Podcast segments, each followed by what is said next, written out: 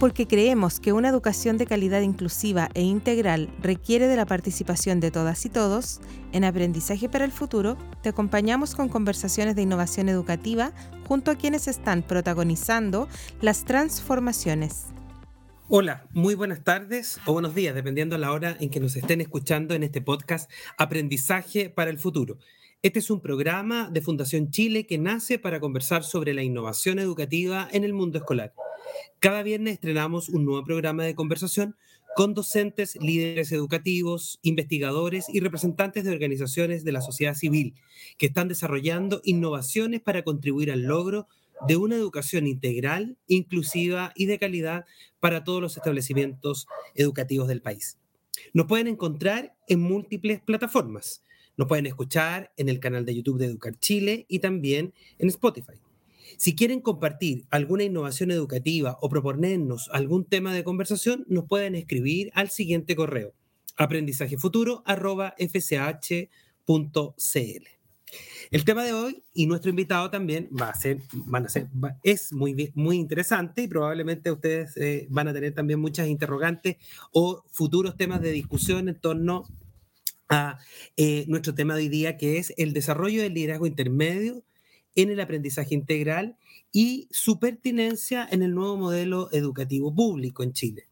En noviembre del año 2017 se crea, o más bien se promulga, perdón, la ley 20.040, que crea esta nueva institucionalidad de educación pública en Chile, en el que serán traspasados los establecimientos educacionales, jardines infantiles BTF, escuelas y liceos de los 345 municipios a los futuros 70 servicios locales de educación pública.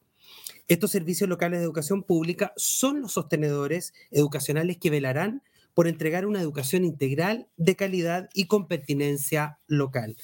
A la fecha han sido traspasados cerca de 650 establecimientos educacionales de 41 comunas con una matrícula aproximada de 184 mil estudiantes.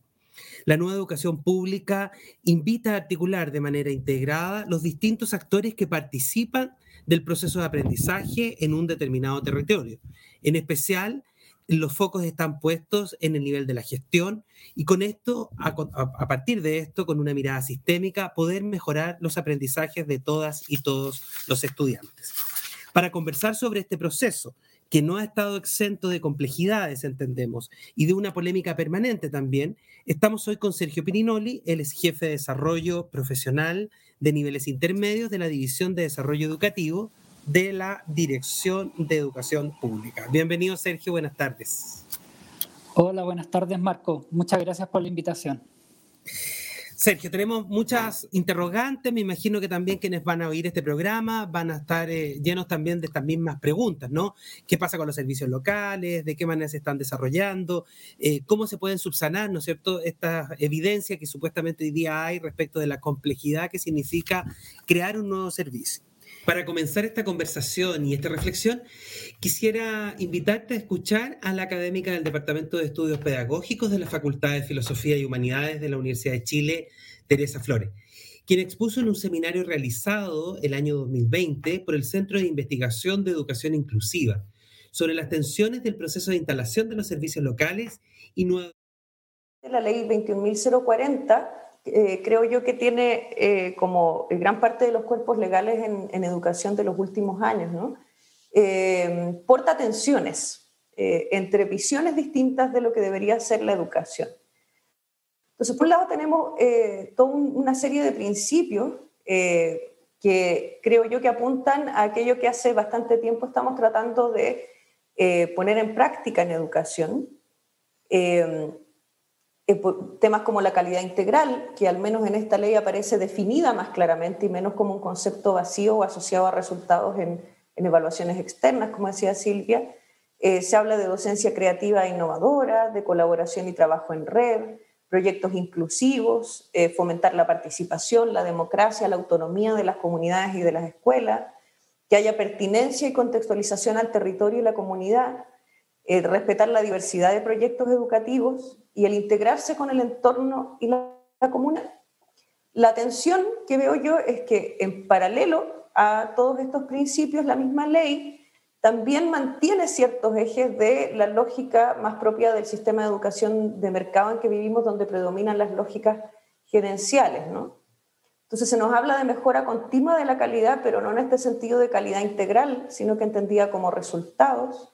Se habla de cumplimiento de estándares, los planes de mejoramiento, eh, supervisión externa, convenios de gestión y de desempeño.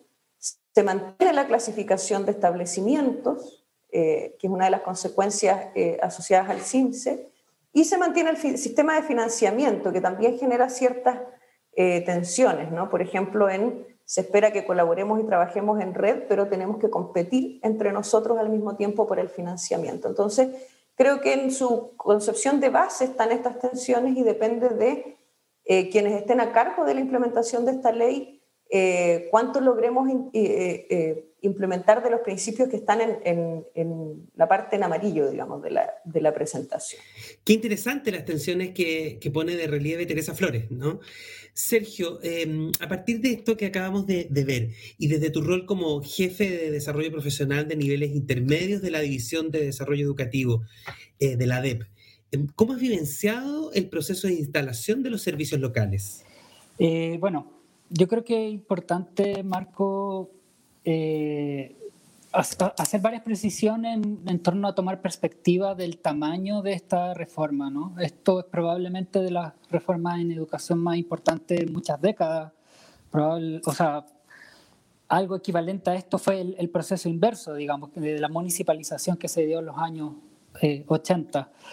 Y incluso es más, en términos eh, nacionales comparados de, de políticas públicas, de implementación, probablemente lo único similar en, magnitud podría ser la reforma procesal penal. Eh, y, en términos internacionales también no hay algo que sea exactamente igual a lo que estamos haciendo aquí en Chile. Entonces creo que es importante tener presente esa magnitud de, desafío. Eh, respecto como a, lo que adelantábamos quizás como respecto a la dificultad de este proceso de instalación y desarrollo, hay que pensarlo en esa perspectiva que señalaba antes. Eh, creo que es natural que, que, ocurran ciertas cosas. Creo que es importante también recordar de que este es un proceso que en términos de la perspectiva también como del, del desarrollo organizacional o institucional, un sistema que tiene, va a cumplir ahora cuatro años precisamente este mes, eh, eh, estamos, digamos, en un, somos una organización muy joven, digamos, y un sistema muy joven. Por lo tanto, si bien es cierto existen las dificultades, hay que tener presente también de que estas no van a ser fáciles de subsanar en el corto plazo, dada esta magnitud que mencionaba antes de recursos que implica y que yo creo que, bueno, yo puedo dar más desde la mirada desde el mundo de lo educativo, del apoyo técnico pedagógico, que es lo que nos corresponde más a nuestro equipo. Y yo caracterizaría, digamos, o, o en nuestra perspectiva, nuestras mayores preocupaciones hoy en día son que todo lo que implica la, instalación de los servicios desde el punto de vista de lo financiero, de lo normativo, de lo administrativo, que si bien es cierto es muy importante, no termine opacando el aspecto educativo y del apoyo técnico pedagógico, pensando que eso debiera ser el corazón de esta reforma. Perfecto. Y en términos de, me imagino, como tú lo mencionabas muy bien, ¿no? Esto, esto es comparable a quizás pocas reformas, ¿no? porque es la creación de un servicio nuevo. Em, ¿cómo, ¿cómo, crees tú que hoy día se han eh, desarrollado estas competencias eh, en los niveles intermedios? ¿Tú sientes que hay una capacidad que con estos cuatro años quizás que se van a cumplir se ha avanzado? ¿Hay mayores competencias, mayores capacidades también en los líderes intermedios? Yo creo que las hay, por supuesto es, necesario también distinguir en, los distintos grupos, pensando que hay en este momento tres cohortes distintas de servicios locales, los primeros cuatro que, que comenzaron en el 2018. Eh, por supuesto, creo yo que están en un estadio de desarrollo organizacional, digamos, institucional, mm. como mencionaba antes, distinto a los que comenzaron recién el año pasado. Eh, digamos, yo creo que por distintas circunstancias. Eh, hubo, por supuesto, cierto proceso de, ensayo y error con, los primeros servicios, porque además se dio en una coyuntura particular también de cambio de gobierno, de administración. Eh, por lo tanto, yo creo que ha sido un aprendizaje para todos. No hay que olvidar de que el actual sistema, digamos, con sus autoridades actuales y definitivas, eh, lleva recién, diríamos, un poco más de dos años de estos cuatro, eh, tanto a nivel central, digamos, acá en la DEP, en la Dirección de Educación Pública, como en la mayoría de los servicios. Mm. Los servicios que comenzaron el año pasado fueron los primeros servicios recién que comenzaron con sus directores y directoras ejecutivas definitivas. Los anteriores les tocó con, con autoridades transitorias también. Entonces, yo creo que por eso mencionaba también la perspectiva antes de, de tomar en consideración, digamos, que, que que este niño o niña que, está creciendo recién está en la etapa de, quizás dar sus primeros pasos y, aprender a hablar eh, adecuadamente. Mm. Ahora, hay una, no sé si hipótesis, ¿no? pero uno podría pensar que una estructura anterior, en este caso, por ejemplo, que serían las, corporaciones o los departamentos de educación municipal, DAEM, DEM, corporaciones, tenían una estructura que a lo mejor no, no necesariamente potenciaban el liderazgo intermedio. Se entiende hoy día que en esta clave más territorial y con un poco más de foco o, o capacidad, dijéramos, ¿no es cierto?, probada de alguna manera, habrían... Eh, una mejor eh, proyección respecto de este desarrollo del liderazgo intermedio, ¿no? ¿Cómo, ¿Cómo, lo han visto ustedes ahí en la, en la Dirección de Educación Pública? Mira, yo, yo diría ahí, yo siempre trato de transmitir que en lo particular y bien personal, yo creo mucho en este proyecto de nueva educación pública, soy un ferviente creyente, digamos, del valor de, de lo público en general y en particular del, de la educación pública. Y siempre digo que creo firmemente en el potencial de este nuevo sistema como, que, como algo que es potencialmente mejor que el sistema anterior. Pero ese mm. potencial, digamos, tenemos que trabajar para, para, cumplirlo, no es algo que se va a cumplir automáticamente por el mm. cambio de la normativa o por el cambio de cierta estructura. Mm. Por lo tanto, creo firmemente en ese potencial de que esta nueva estructura, con mayor dedicación efectivamente a lo educativo, eh, tiene un espacio para generar ciertas dinámicas más virtuosas que el sistema anterior no lo tenía. Perfecto. Pero como digo, eso va a tomar tiempo, digamos. Claro. O sea, interesante porque se, deduce de tus palabras eh, esta idea de efectivamente poder esperar un poco más, ¿no es cierto?, para poder ver un efecto más, más, diríamos, más concreto, ¿no? no necesariamente una evaluación de impacto, ni mucho menos, pero sí esperar, ¿no es cierto?, a que se desplieguen todas estas capacidades y competencias que entendemos todos los que trabajamos en educación que, que siempre están, sino que más bien lo que falta son los espacios para que se puedan efectivamente desarrollar.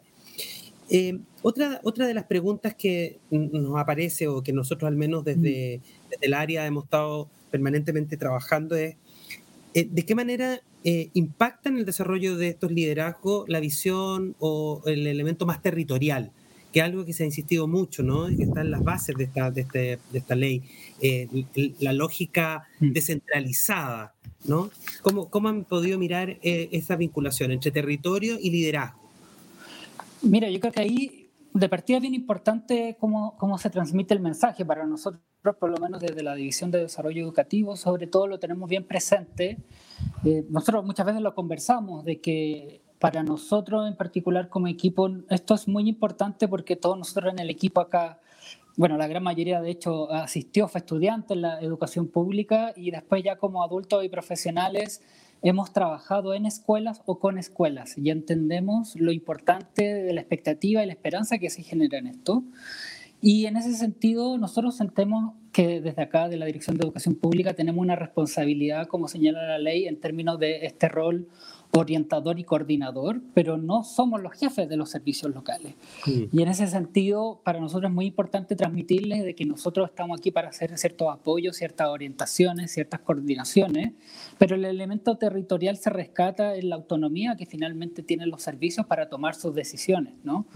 Por lo tanto, nosotros desde el trabajo que hacemos siempre pensamos que más que darle eh, una estructura que, que los, digamos, los, haga sentirse como atrapados, le estamos ayudando a dar un, un piso mínimo donde finalmente apuntamos que con, con el desarrollo, la movilización de, de, de, capacidades, ellos puedan tomar las mejores decisiones informadas posibles de acuerdo a, las, a los contextos que cada uno enfrenta y que cada uno y los desafíos que cada uno tiene y que ellos vayan adaptando a sus propias realidades y necesidades, eh, lo que ellos van detectando y que nosotros de alguna manera, como digo, los orientamos, pero eh, yo creo que es parte también de este nuevo sistema de tratar de confiar más en las capacidades locales y en las posibilidades que tienen los profesionales, los distintos territorios de llevar a cabo su trabajo más que desde una visión del control, digamos, una visión mucho mm. más desde el apoyo.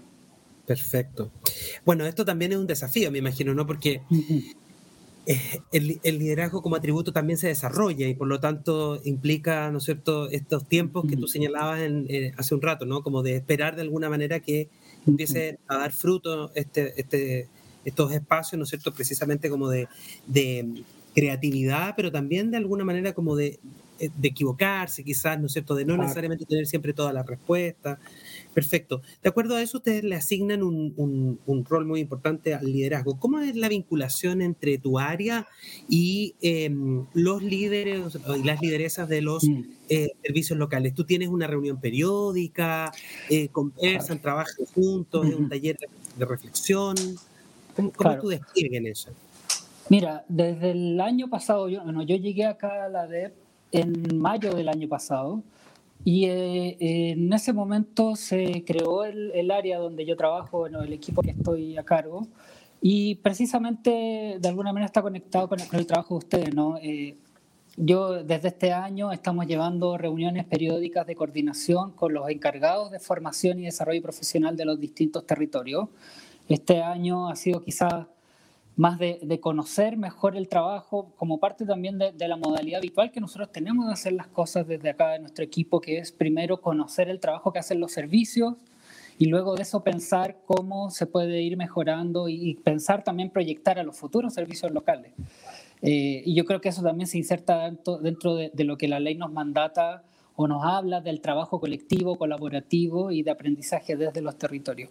Entonces, por una parte es hacer esta conexión, crear los puentes para que los distintos territorios se conozcan, se ayuden, se apoyen. También nosotros mismos hemos aprendido muchísimo con el trabajo, sobre todo los servicios que llevan más tiempo. Mm. Eh, ahí no puedo dejar de mencionar sobre todo los, servicios de, de, la primera generación, Barrancas, por ejemplo, que tiene un equipo de formación y desarrollo profesional muy bueno, muy consolidado, que ha sido un tremendo apoyo para el resto de los servicios con su generosidad, además de compartir el trabajo que hacen.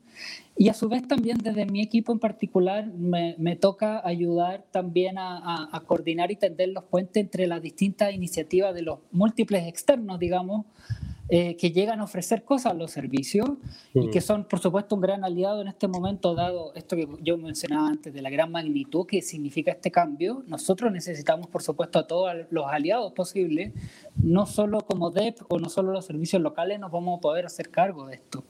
Eh, nosotros también eh, en general mencionamos esto, que nosotros desde nuestro equipo no nos creemos para nada dueños de la educación pública. Esto es algo que lo construimos entre todos, es un patrimonio de todos en el país, digamos. Eh, por lo tanto, hoy día mi rol, yo más bien, por ejemplo, me toca coordinar el trabajo de los centros de liderazgo, donde está también más comunidad, por supuesto, eh, de ayudar a coordinar las distintas eh, instancias, acciones formativas, de acompañamiento, de investigación, así con los otros centros también. Por supuesto, también con otras instituciones y organismos del sistema, como CPIP, la Agencia de Calidad, JUNGI, que también ofrecen mucho apoyo a nuestros territorios. El propio ministerio.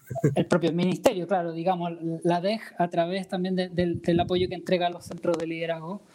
Eh, y a su vez también, por supuesto, todo el, amplio espectro de, de, otros, fundaciones, etcétera, eh, otras universidades, de repente también investigadores y, de universidades y centros extranjeros también nos contactan por esto mismo que te contaba antes, de que es un proceso muy particular el que se está dando en Chile mm, y que Chile todavía es un lugar muy mirado, digamos, en el resto del mundo por lo que se ha hecho.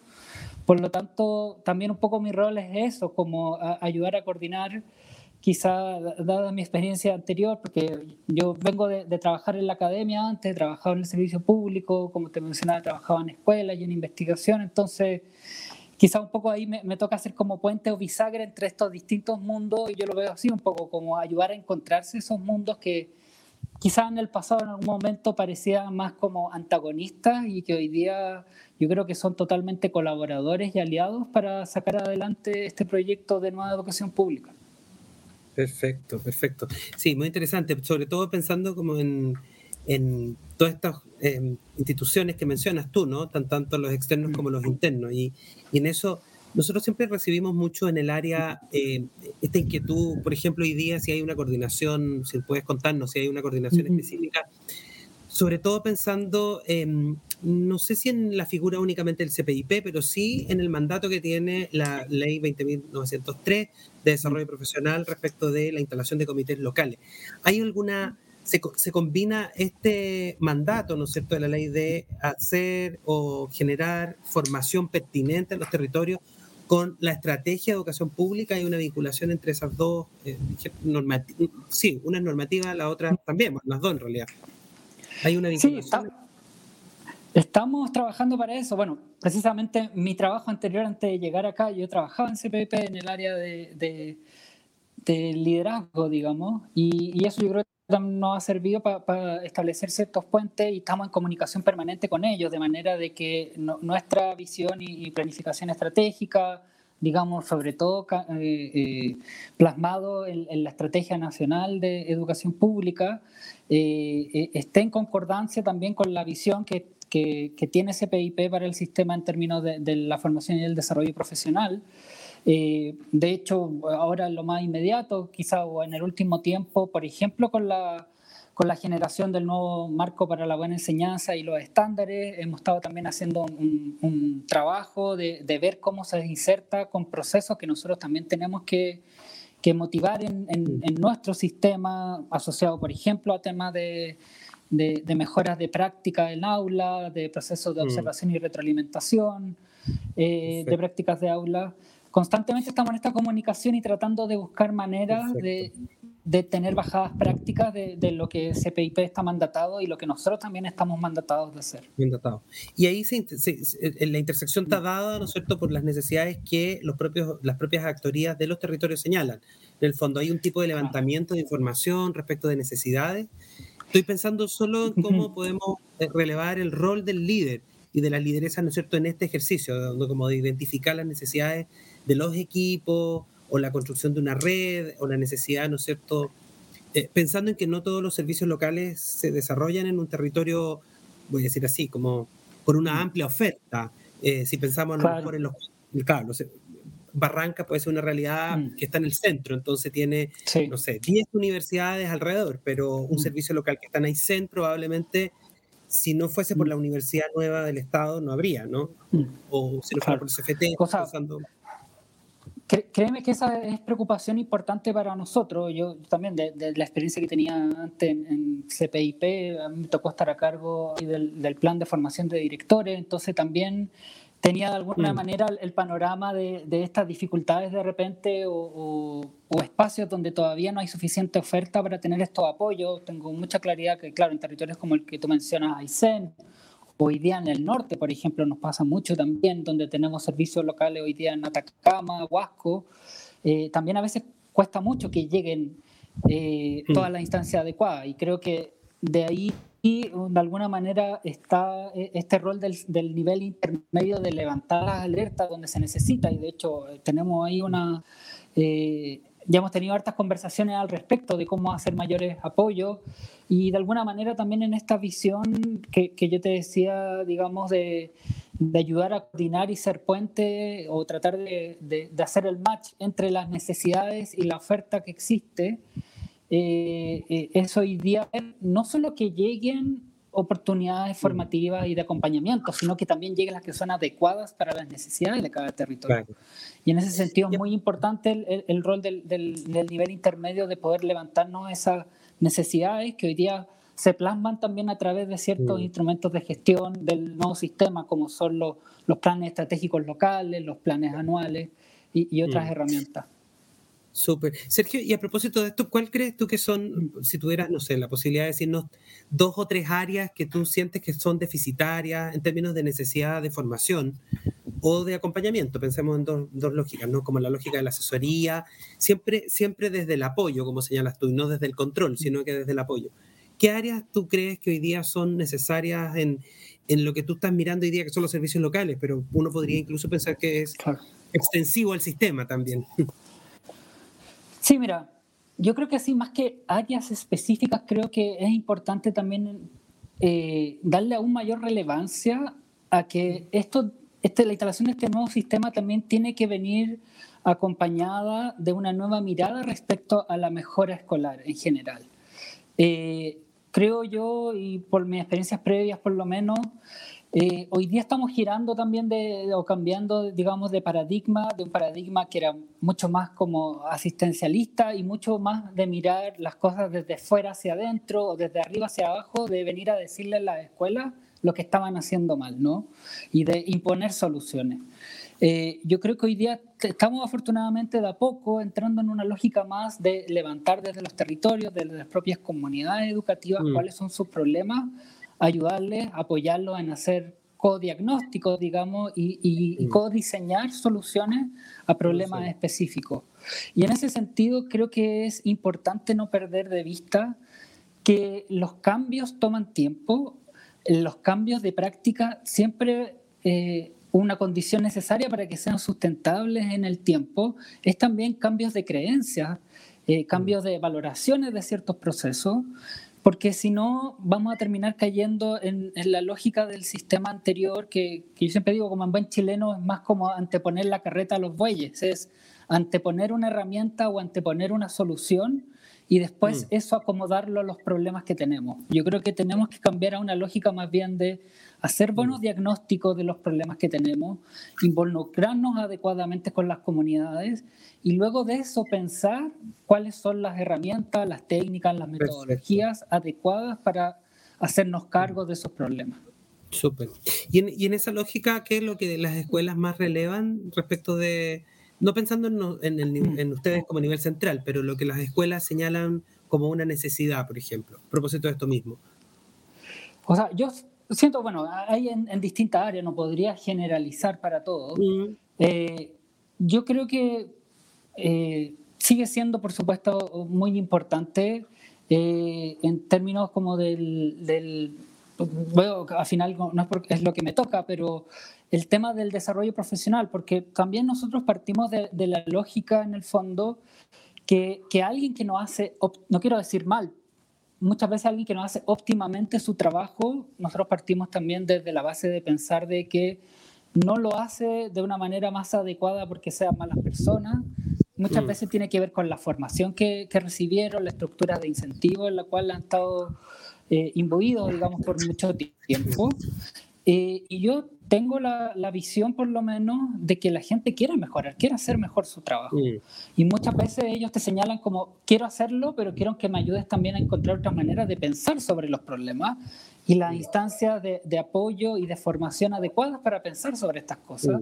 Y para nosotros eso tiene que ver con el desarrollo de capacidades, con dejar cosas instaladas y que no dependan de las personas que estamos acá, sino de de un sistema de poder sacar adelante y hacernos cargo de los problemas, independiente de cuáles estos sean. Y eso para nosotros mm. tiene que ver con, con, la visión de desarrollo de capacidades que queremos promover.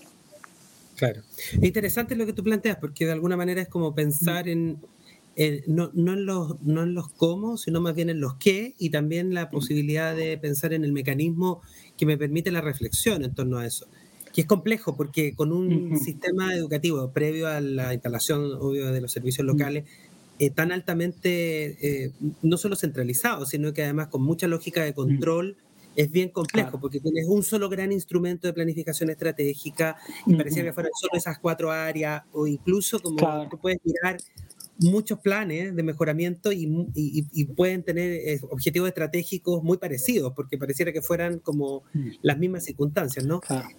Y ahí entra el papel, diríamos, ¿no es cierto?, como, como del líder, ¿no? Y quizás para ir cerrando, contar, que nos pudieras contar como, ¿cuáles son estas, estas competencias, como dices, como planteas tú, que se deberían ir desarrollando en el tiempo, que debería tener un, un, líder o una lideresa intermedia, ¿no es cierto?, capaz de leer bien el territorio, pero además de eso, de ser capaz de también... Eh, cumplir, diríamos, con lo mandatado por la política pública. Eso también es interesante, porque si tienes un nuevo sistema, mm. hay una lógica y un entendimiento de qué es la educación pública. Claro que sí. Mira, yo, una, de las cosas también de los temas que, a mi equipo le, toca llevar o ayudar a coordinar es el tema de atracción de talento, la, selección de directores por alta dirección pública para los establecimientos. Y, a propósito de lo que mencionabas de repente de, ver eh, el copiar y pegar, digamos, el copy-paste, de, por ejemplo, pienso a propósito de los convenios de desempeño, eh, es pensar, nosotros estamos promoviendo los servicios de que efectivamente estos procesos no sean realizar el proceso por cumplir, eh, digamos, con una cierta meta, con indicador, es que sea en función de una necesidad levantada en una comunidad, pensar cuál es la persona más adecuada o el perfil de la persona más adecuada para poder tratar de hacerse cargo de los problemas que estamos detectando en nuestras comunidades. Y en ese sentido, nosotros también tratamos de, hacer el, match con cosas que hemos visto de buenos directores que tenemos en nuestros territorios. Entonces estamos tratando de invitar también a, levantar y no construir en el vacío, digamos. Hoy día para mí un buen director o directora es alguien que tiene un buen ojo clínico para eh, detectar de repente ciertas necesidades, pero a su vez también es alguien que puede eh, eh, tener la visión estratégica de poder planificar adecuadamente para resolver esos problemas y esto pasa no necesariamente porque él o ella necesariamente en primera persona se hagan cargo de los problemas, sino de rodearse de equipos adecuados, saber delegar en ellos y confiar en las capacidades de estos equipos para poder trabajar sobre estos problemas. De pensar estratégicamente también, si tengo hoy día 10 problemas, cuáles son los dos, los tres más urgentes de resolver. No significa que de los otros me voy a olvidar, pero dado los recursos, necesidades múltiples y recursos limitados que tenemos, ¿cuáles son los que, digamos, mueven más la aguja, los que pueden apalancar más cambios que sean significativos en el corto plazo para poder mejorar los otros después? Y tener conciencia también de que, como yo, yo partí al principio de la entrevista diciendo, tener conciencia de que los cambios organizacionales toman tiempo, por lo tanto, ser estratégico de pensar también desde mi estado actual hasta el estado deseado al que quiero llegar, cuáles son las cosas más relevantes de rescatar, de, construir y apalancar hoy en día para llegar a ese estado deseado después en un futuro próximo y tener la confianza también que creo que tú lo mencionaste de que en este nuevo sistema donde se trata de apoyar y confiar más, esto también es un, proceso cíclico de muchas iteraciones, de probar cosas y ojalá que cada cosa nueva que vamos probando eh, monitorearla, sacar aprendizaje, evaluarla y que sea un insumo importante para el próximo ciclo de mejora que vamos a seguir eh, llevando a cabo en el tiempo. Súper, muchas gracias Sergio. Eh, te queremos agradecer, hemos llegado al final, se nos pasó rápidamente esta media hora, de verdad, sabemos que estás con muy poco tiempo, con muchas tareas y ocupaciones, pero queremos agradecerte en nombre del área de aprendizaje para el futuro de Fundación Chile, contar contigo. Sergio es el jefe de desarrollo profesional de niveles intermedios de la Dirección de Educación Pública. Em, y nada, solo, solo eh, pedirle a todos quienes van a oír este podcast, ¿no? Que sigan confiando en esta respuesta que nos hemos dado como país para resolver, ¿no es cierto?, el gran problema que teníamos, ¿no es cierto?, con la educación pública. Contar con servicios locales de educación es una tarea larga, es titánica, tal como decía Sergio, que probablemente va a demorar no necesariamente un par de años, a lo mejor mm. puede durar una década, ¿no es cierto?, en que tengamos una adecuada implementación.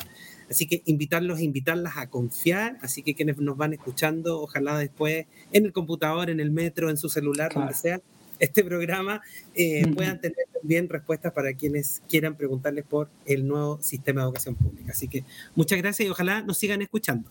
Nos vemos. Adiós. Gracias, Marco. Chao, chao. Esto fue Aprendizaje para el Futuro una conversación sobre innovación educativa con Marco Ávila. Revisa este y otros capítulos en www.educarchile.cl.